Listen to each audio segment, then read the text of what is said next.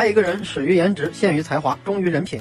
肯定很多人听过这句话，甚至一度成为了女生的择偶标准之一。男生一般不会发这些的。那么按照这个趋势来说，真的要有颜值才能开始一段恋情吗？没颜值的只能当单身狗了？这个看脸的世界，单身狗表示不能接受，有没有？实际上并不是这样的。喜欢一个人不在长相，接下来我来告诉你颜值、才华、人品这三个不同的阶段的关键词的真正含义，以及它如何去影响一段两性关系的。初始阶段的颜值究竟指什么？其实一开始喜欢一个人，对一个人动心，就是看的外在和他的综合魅力给你的体验感。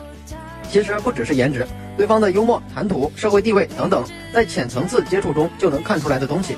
比如一个颜值一般的哥们儿，开着一个法拉利来接一个姑娘约会，这个哥们儿难道比不上一个长相很帅、骑着自行车的来约会的哥们儿吗？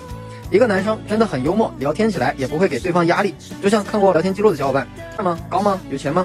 但是聊天很有意思。不也就一次聊天给了女生好印象吗？所以颜值其实可以统称为所有的在初始阶段能让对方注意到你和一般追求者不一样的东西。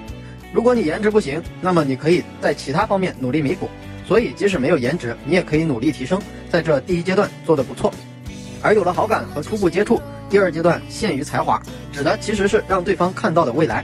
我们会经常听到一个说法。一个女生和一个男生在一起，这个男生可以现在没钱，但是不能一辈子没钱。除去少量的超级白富美，大部分女生都希望自己的另一半至少拥有养家的能力，至少能给她看到一个衣食无忧的未来，不为了自己，也为了下一代的生长环境。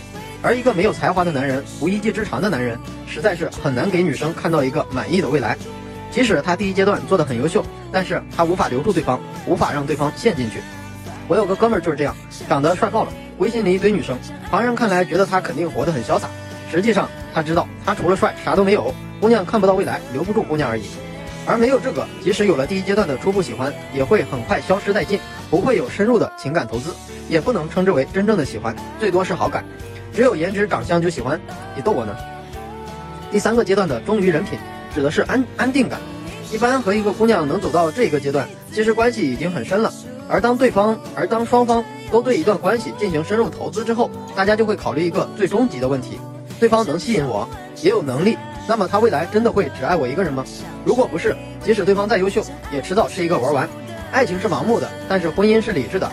越到了涉及到两个人未来一辈子的时候，即使再优秀、再精彩的未来不属于我，又有何用？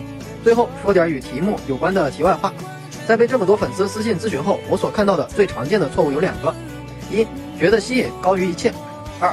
把这三个阶段的顺序搞反，觉得吸引高于一切的哥们儿，一般也就能泡泡姑娘了，根本不懂得什么是对对方好，也不知道怎样去经营一段感情，很难拥有优质的感情，而且更多的大部分连吸引都做不好，注定孤独终生。